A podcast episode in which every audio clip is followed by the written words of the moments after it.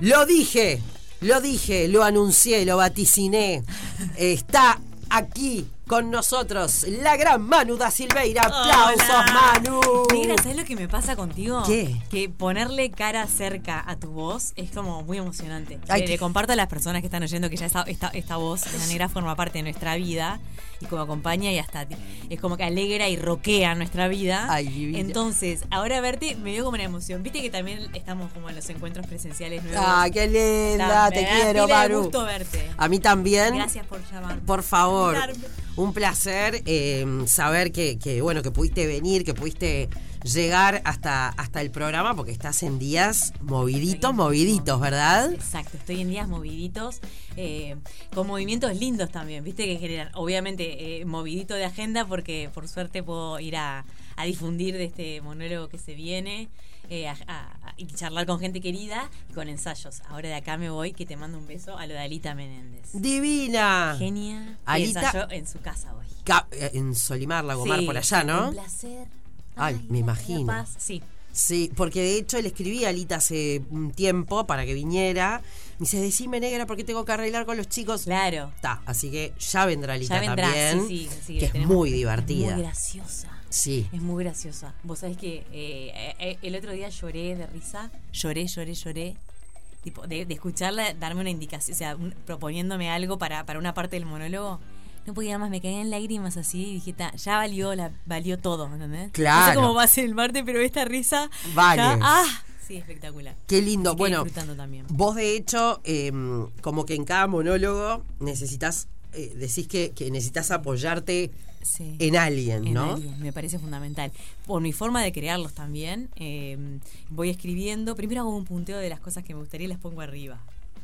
en, en el, en el- en el documento. Y después voy escribiendo. Ah, es en compu. Es, es en computadora, lo voy escribiendo. Y después eh, necesito otra persona que, que cuando lo empiezo a, exteriorizar, a, a decir en voz alta y a moverlo, necesito la mirada de otra persona, necesito la mirada de otra mujer. Me gusta mucho compartir ese proceso con mujeres, que ahí crece enormemente Obvio. el, el monólogo y ya pasa a ser coescrito también, de alguna forma, como una coautoría. Y mm, también en el proceso de ensayar, cuando tenés otras actividades en el día, eh, tener esa, ese, ese encuentro, esa cita, también hace que, que- que- que te pongas en ese lugar, porque a veces si no uno como que se, se, se caga un poco y, como que también... Obvio. ¿Viste? Obvio. Entonces ese, es fundamental. qué Ese- sé yo, has, eh, en, en otros monólogos laburaste, no sé, con Emilia Díaz. Qué goce. Emilia y Angie, trabajé con las dos. otra grosa. Qué grosa, por favor. Laburé con ellas, que venía trabajando con ellas monólogo, después hicimos un trío de humor y les pedí que me acompañaran en, en el primer unipersonal que hice, que se llamó De Buen Humor.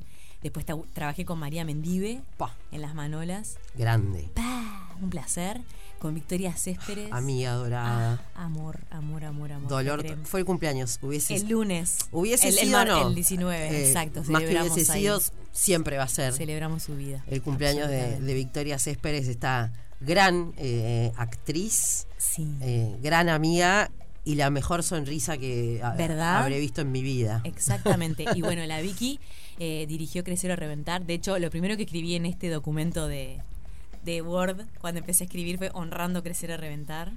Y estaba represente y también fue retomar un proceso creativo después de, de su partida, que fue fuerte para mí también. eh, reconectada con el agradecimiento y con todo lo, lo- lo que compartí, pero claro, necesité un tiempo para volver a, a monologuear Y sí, y surgió esta posibilidad, que es esta, este ciclo de comediantes, que es algo hermoso que está haciendo el Sodre, porque escuchando, haciendo un estudio sobre el público, vieron que de ahí surgió, como uno de los resultados o una de las eh, de plan de acción, es hacer un ciclo de comediantes, hacer un espacio para carnaval, que también hubo También. carnaval en el Sodre. Y está buenísimo que se abra esas- esos escenarios a, a otras manifestaciones artísticas. Entonces un ciclo de comedia, cuando me dijeron la sala hubo balso, yo dije, no wow. puedo creer que puedo estar en esa sala.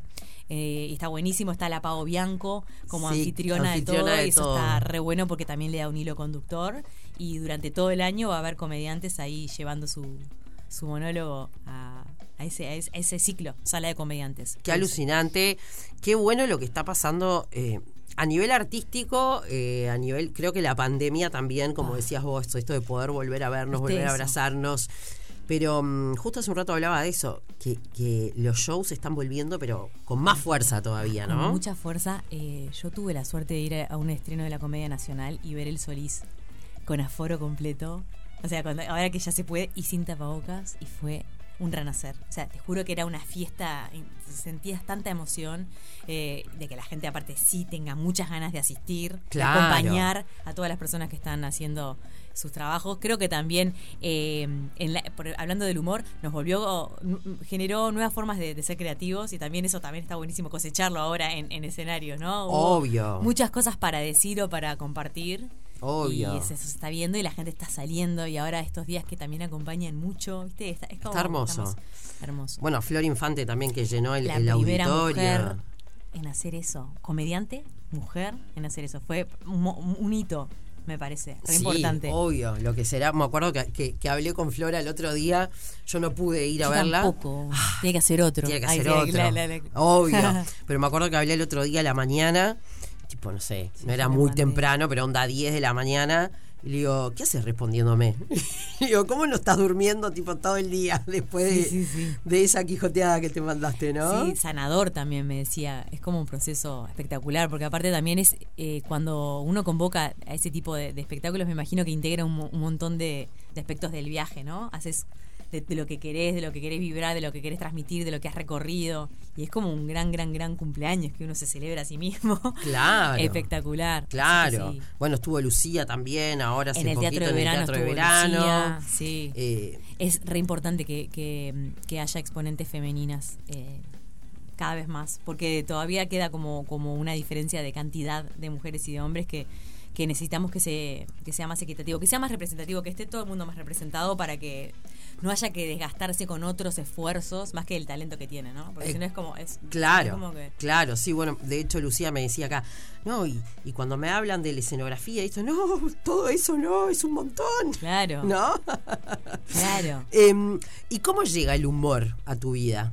Mm. El humor creo que llega eh, por supervivencia eh, en un trío de hermanos, siendo la del medio. Encontré ahí eh, la manera de destacarme o que me miraran en casa. Esa es la primera, ¿viste? La hija del medio que dijo, bueno, está, me empiezo como a... Veía que funcionaba y ahí tenía la atención. Ah, es eso lo que pasa en casa entonces. Puede ser, puede ser. Ahí tenés alguna comediante por casa. Y después, eh, a nivel en la comunicación, me pasaba que cuando compartía ideas o presentaba algunas ideas, siempre lo hacía, se ve que salía como el histrionismo y me decían, yo no lo, no lo detectaba todavía, que era como un, un posible don. Y después se me fue dando. Eh, en los trabajos fui como perfilando cada vez más a los contenidos que tuvieran que ver con el humor. Después encontré otras formas de hacer humor. Después ahora ya eh, eh, tuve una época que era todo por la risa, o sea, como que me mataba por la risa. Después empecé como a amigarme con las pausas, con los silencios. Después empecé a ponerle otras emociones también, como alimentarme de otros humores. Y siempre está. En, en todos mis procesos está el humor. Claro.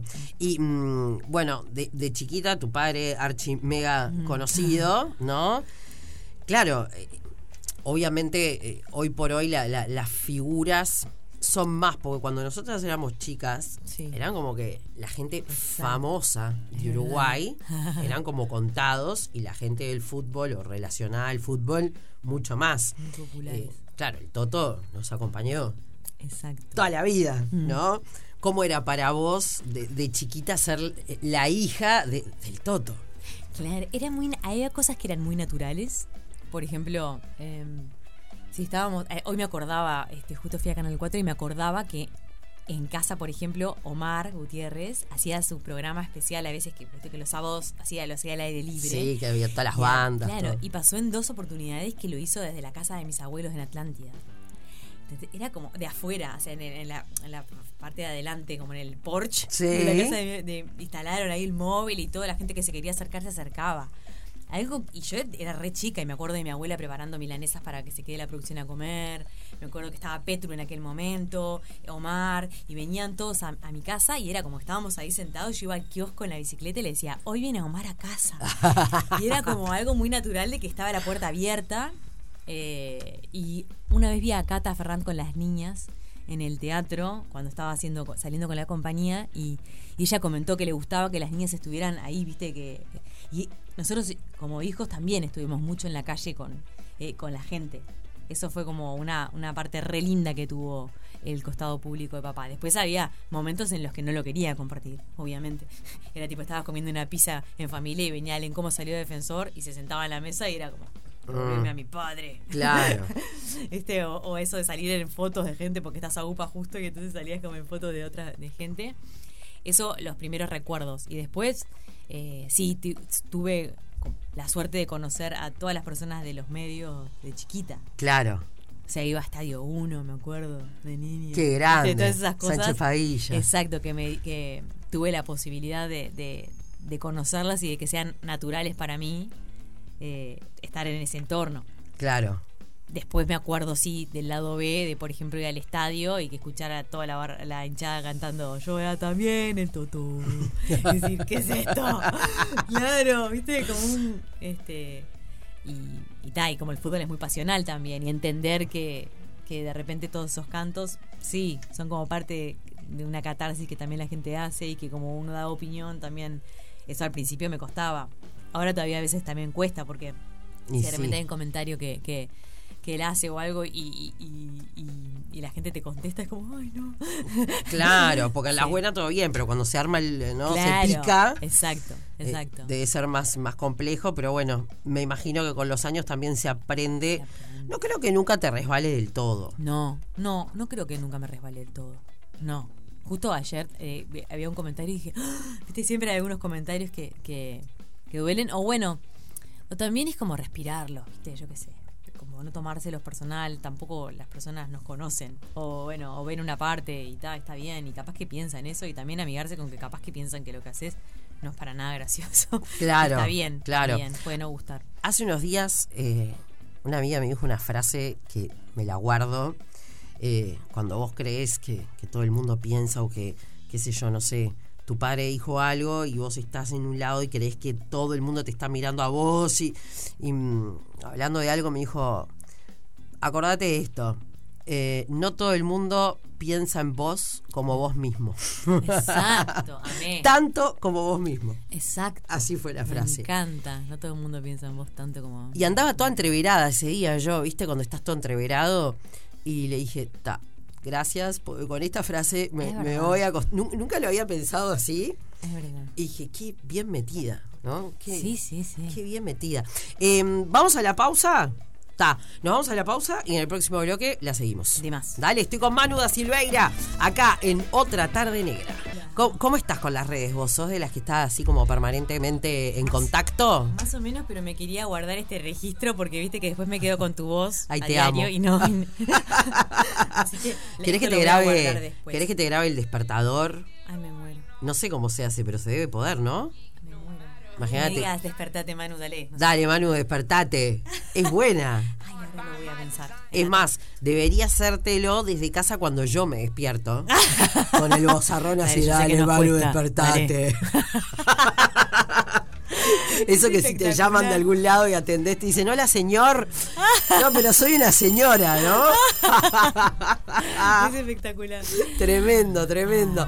Em, bueno, estuvimos hablando entonces, de- y cuando vos, hablando un poco de cuando eras chica y que veías, ¿no? Todo, todo, todo eso eh, que sucedía en torno a tu viejo, em, ¿tuviste un momento en el que dijiste, yo quiero hacer lo mismo? Bueno, no exactamente lo mismo, ¿no? Pues no te dedicaste al, al fútbol, Ah, pero... mm, Mira, a nivel consciente, Mm. mi primera reacción fue, no quiero hacer lo mismo. Porque Claro. él me decía, vos el día que salgas al aire, me decía, porque claro, como yo te venía contando, yo llamaba la atención a través del humor, entonces imitaba, veía programas de españoles en la televisión, los imitaba, miraba la quinta marcha, Jesús Botía y hacía todo, y ponía eh, celofán en, en las lámparas y hacía toda la quinta marcha, y hacía programa de televisión en casa.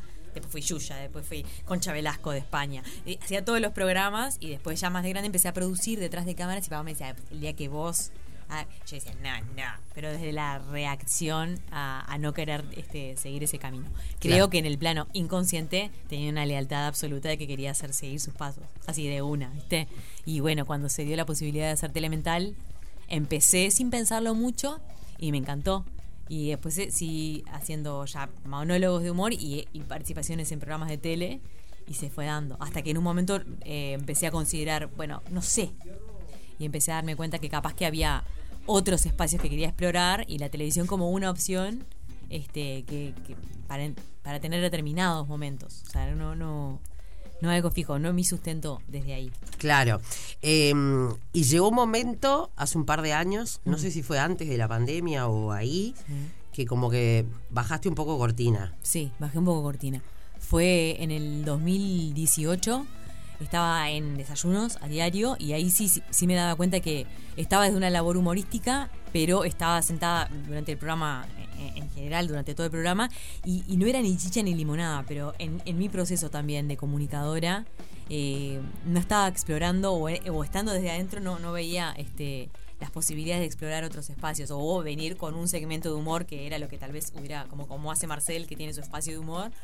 Este, y bueno, en ese momento sí hice un parate y empecé a buscar otras formas. Empecé a laburar en una consultora, empecé a trabajar. Eh, ¿En, una consultora haciendo? En la consultora que se llama Gema, detrás de. Eh, en, la, en el equipo de comunicación, trabajando en la comunicación de la consultora y con algunas experiencias como consultora de comunicación. Si hay un equipo que está trabajando en una consultoría de comunicación para una, una organización o una empresa, también puedo participar desde ahí y en la comunicación suya, en reportar el impacto, conocer sobre el impacto ambiental, el social. Me recopé y estoy trabajando ahí.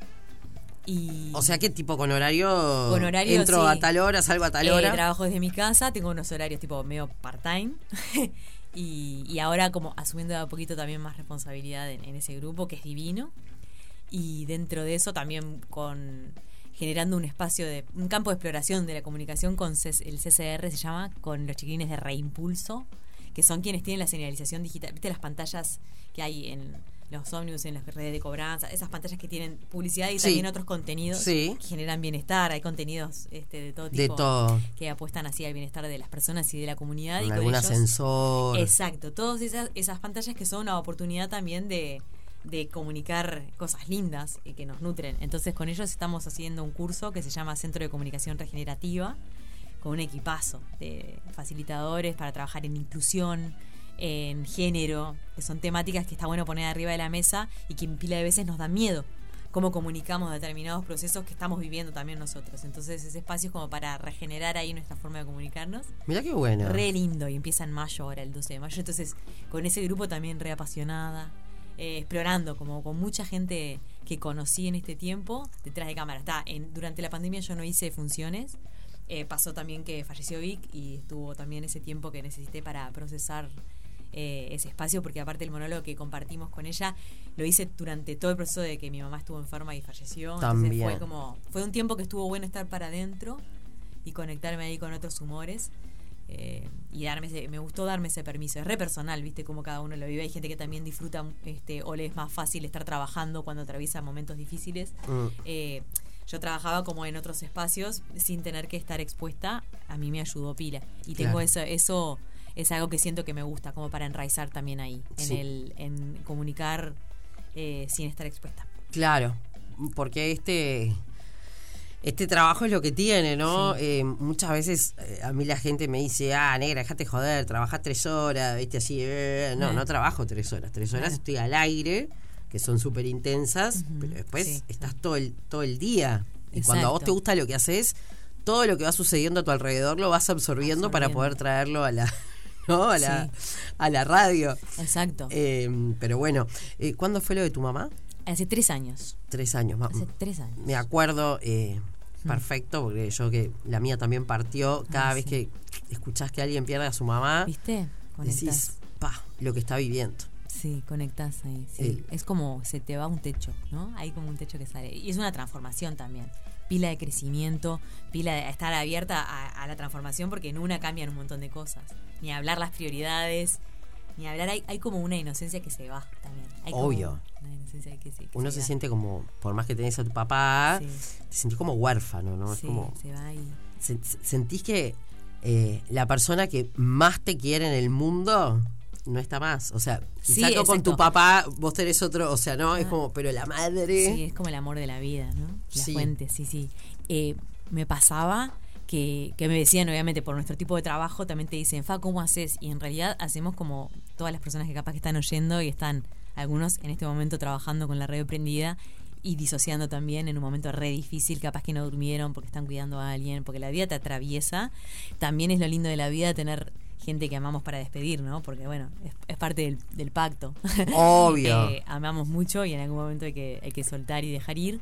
Y, todos disociamos. En, en, algún punto estamos eh, atendiendo en un mostrador eh, a un día de haber perdido a alguien o dos y, obvio es, es, fuerte cuando lo vivís entendés también Eva, te pasa que, que, lo entendés de otro lugar obvio absolutamente y me pasó mira algo que me pasó me operaron de apendicitis hace poquito el día que falleció mi mamá no el día que se fue espectacular fue espectacular porque dije bueno acá estoy protegida obvio viste cuando entras a blog tipo esto que está pasando ahora está todo bien me dijeron ¿estás nerviosa? no no, mamá está conmigo. exacto. O dije, o me lleva con ella. Ay, y es una buena forma también de partir. Ay, no. O estoy muy asistida. nah, para, yo tengo pila de humor negro. Morirte de una apendicitis no da.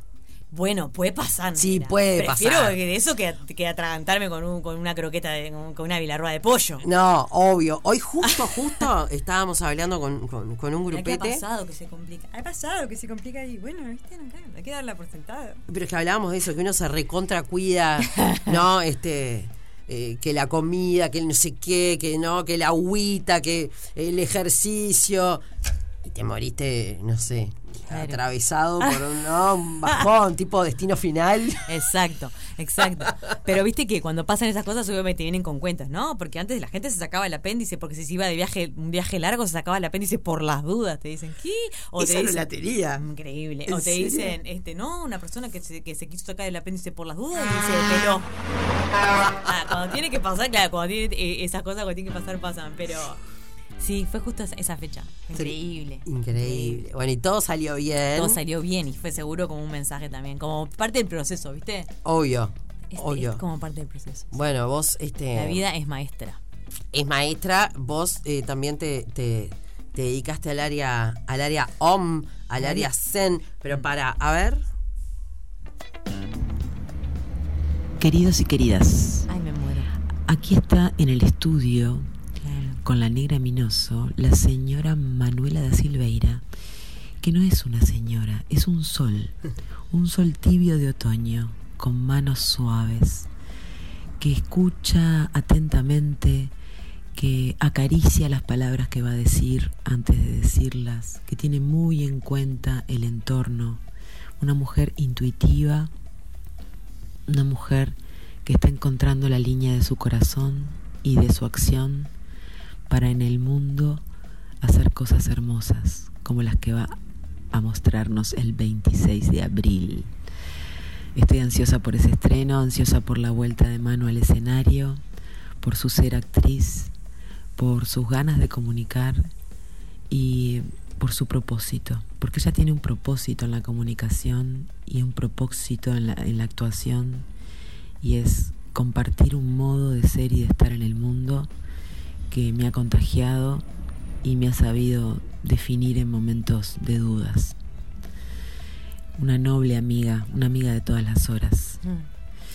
Y mm, cuando quiero recordar una anécdota con ella que lloré de risa, me remonto un poco a un viaje que hicimos con Angie Oña a Buenos Aires, en el que además de obviamente hacer algunas comprillas, intentamos hacer un recorrido teatral por algunos espectáculos y amigos y amigas que teníamos en la vuelta. Fue una instancia muy enriquecedora, yo me acuerdo y me tiento. Están tentadas las dos. En la que también nos pasaron cosas, eh, nos pasaron cosas como actrices. Eh, ella les va a contar. Y yo suelo ser eh, un poco mm, aventurada y pasó que eh, en un lugar donde no había más localidades para que nosotros viéramos lo que teníamos pensado ver, se definió que nos dieran un lugar de una manera un poco fuera de lo formal o esperado. Ojalá ella se acuerde y cuente. Y cuente qué fue lo que pasó. No, no, quiero decir, estoy llorando. Manu de pasó, pasó de la, de la emoción del llanto de, de emoción al llanto de risa, Ay, es que, que es la vida misma, ¿no? Exacto, y Emilia Díaz es inmensa, es inmensa. Grande, Es Emi. Esas mujeres que, ta, para mí es referencia, es familia elegida y, y compañera de cuidados. Esa que está con el mate en un día difícil, dolo- doloroso. Esa que está ahí para reírse, para cuidarme. La que te lleva al árnica al hospital para que tome té. Siempre con, con su sabiduría guardiana, con todos sus remedios caseros. Tengo el libro. Espectacular el Sí. libro, lo recomendamos. Guardianas de Emilia, que viene preparando un segundo. Bueno, e- ese día, Emilia, así como tiene todo eso, es desopilante también cuando tiene que improvisar y hablar medio que sin saber. Por ejemplo, una vez le dije, ¿qué es un wok? Y me dijo, no sé qué con mango, no sé. Y me explicó, te explica todo así y te inventa igual. Y bueno, queríamos ver una obra, estaba agotada. eh, habíamos ido por un día de paseo a las tres con Angie y ella a Buenos Aires. Y creo que era, Carl- no sé si era de Tolcachir, una obra que queríamos ir a ver. Obviamente ya estaba agotada. Llamó al teatro Sí. desde una librería feminista, porque habíamos ido a acompañarla a buscar 25 libros, eh, que quedaba muy lejos. Entonces teníamos que hacer ese trayecto más llegar al teatro. Y llamó y dijeron, está agotado. Dijo, lo que pasa es que somos tres dramaturgas uruguayas. Le dijo. Angie y yo, tipo, nos tiramos al piso. Obviamente dijeron, está agotado. Me alegro mucho, la felicito. Vayan a Gadu cuando, cuando quieran cobrar lo que, lo que hayan escrito las tres autoras, pero no. Pasa que acá te habla, una mujer somos tres dramaturgas uruguayas, como que puede decir Sí, sí, tipo, soy el ¿ah? presidente de la República. Espectacular, quedó para la historia ese momento. Y ahí sí, por el viaje que hicimos tres dramaturgas uruguayas. Pero no logramos entrar. No logramos entrar. Y después fuimos a otra que era malísima. ¿En serio? Y nos levantamos y nos fuimos. Fue un viaje frustrado de, de- de- de lo que era teatral. Teatralmente. Y compartimos ahí experiencias y estuvimos juntas de pijamadas. Después cada tanto hacemos pijamada también, que nos gusta ir a Playa Verde, estar juntas porque son dos mujeres que, que, que amo, que me nutren, que he aprendido con ellas de del escénico y de la vida. Eso que te digo, me, me reemocionó el mensaje y la presencia con la que lo grabó y lo hizo. Sí, hermosa. A- además, fue como muy zen. Justo yo te estaba Exacto. hablando de los zen. Exacto. Porque sos profe de yoga. Hice profesorado de yoga eh, para, para, para pro- profundizar en mi práctica, en realidad. Me encantó. ah, Para, para disfrutar más de mi práctica, me dio pila de herramientas. Es como, tengo una compañera que me decía, yo no quería faltar a Zumba y me dice profe de Zumba. ¿Viste esas cosas así? que Claro. Cuando uno hace, de repente si tiene, eh, esto era los fines de semana, y yo en ese momento podía destinar todos los fines de semana como a, a cursarlo. Eh, no eran todos los fines de semana, pero lo podía hacer y tenía prácticas este, en la tarde, entonces estuvo buenísimo para mí. Independientemente de que quieras dar clase o no, aprendes un montón y cuando practicas ya es distinto. Y conoces un montón de gente increíble, conectas como con tu cuerpo de otro lugar, aprendes a conocerte también en otros lugares, estuvo re bueno. Y eso me quedó ahí como una herramienta. A veces se me olvido.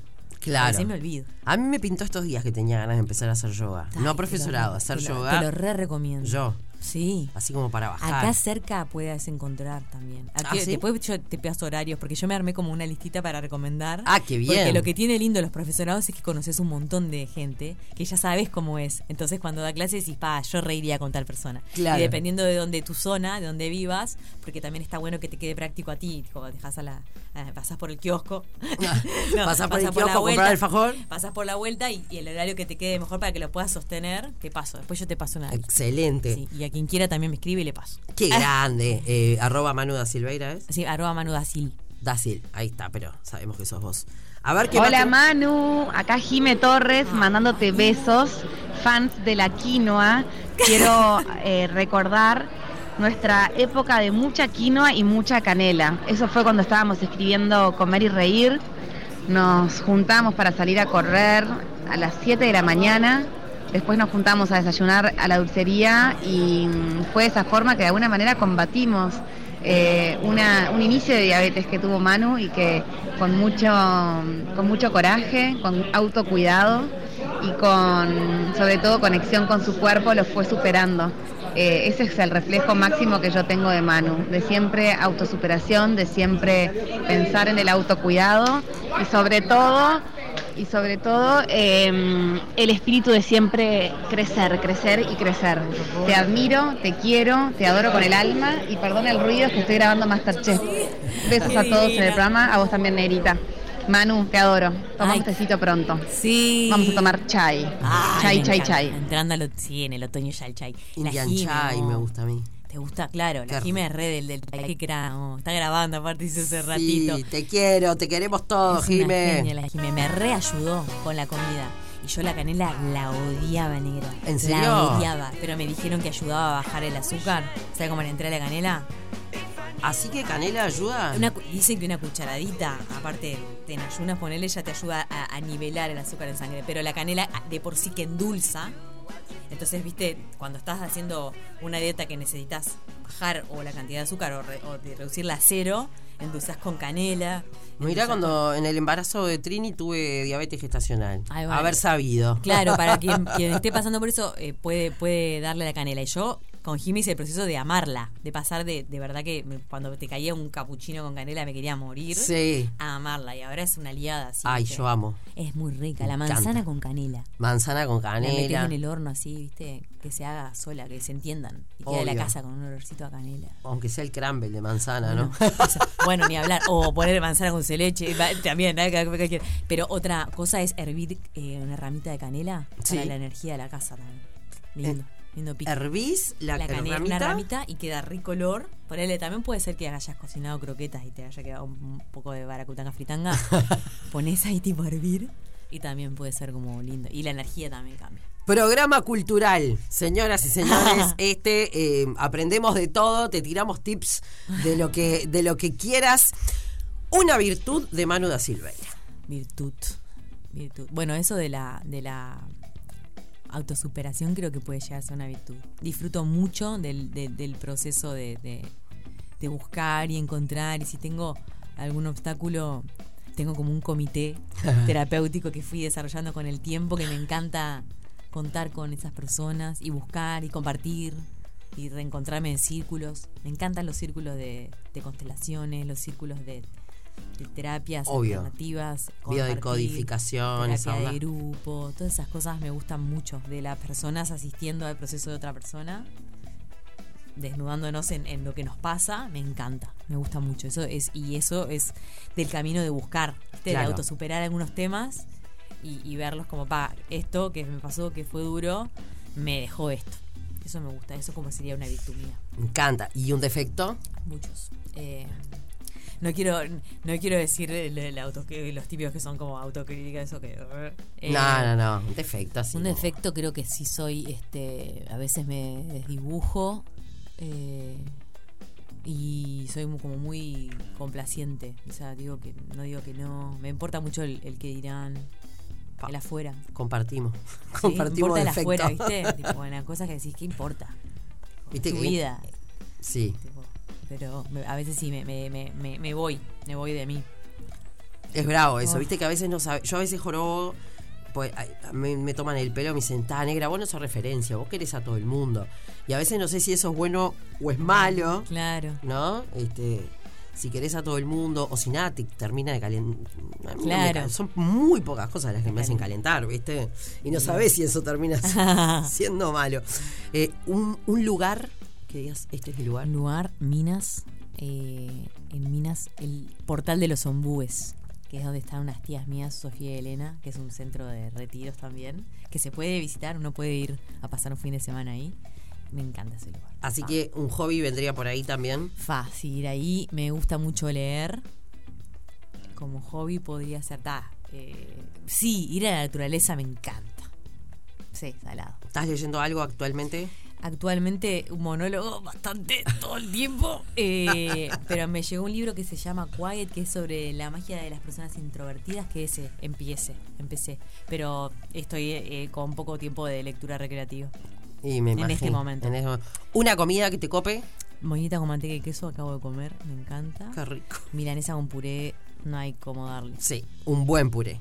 Un buen puré, sí, basta de sobre. Eh, sí, Buen un, puré. un buen puré. De hecho, una vez. Medio, esta- medio, medio rústico, medio como No, a mí me gusta sin bien, grumo. bien- Ah, No, me la complico, ¿viste?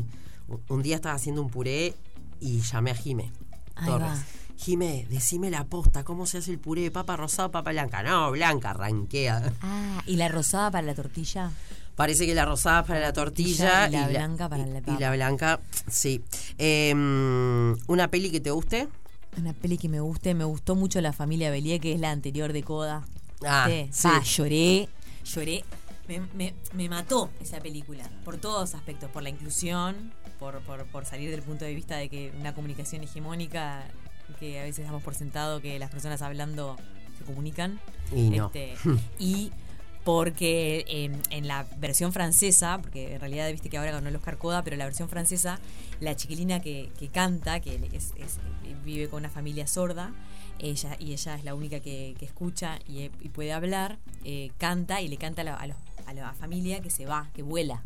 Y para mí eso fue como algo que para que en, en general para las familias también es re difícil cuando una persona deja el nido, Uf, ¿no? Y cómo sí. le decís a tus padres que, que, ta, que, que necesitas volar. Ay, sí. Pa, lloré, me acuerdo, pero salí tipo del cine, pero como que me hubieran, no sé, me encontré que estaba Luli Acuña ensayando en el under Sí. y fui a verla y estaba toda llorando. ¿Qué te pasó? Vayan a ver esa película. Y pasó con un par de personas más que también en ese proceso pasaban y decían, vayan a ver esa película. Esa me encanta.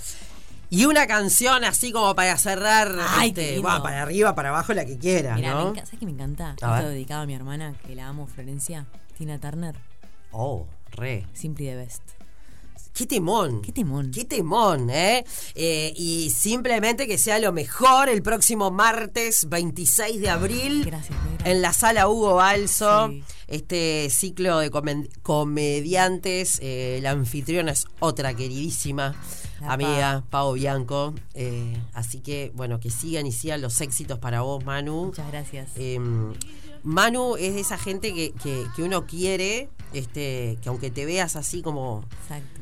Porque por suerte lo que tenemos en, en- en- en los medios de comunicación es que mm, aunque no nos veamos, nos conocemos y, y- y hay gente con la que ta, uno tiene, Sí. ¿no? que admira su trabajo, que vos decís que me escuchas a mí, yo te veo a vos y me haces reír, ¿no? Y tenemos como nuestro, nuestra admiración entre colegas este, y es realmente Divino. hermoso. Me encantó venir, me encantó venir. Gracias. Gracias a vos, un placer, gracias, Te- gracias. Vuelvo cuando quieras.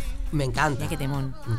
Timón, timón, timón. Manu da Silveira, de todo un poco acá en otra tarde negra. El próximo martes 26 de abril se va a estar presentando en este ciclo de comediantes en la sala Hugo Balso. ¡Woo! Temón, gracias Manu.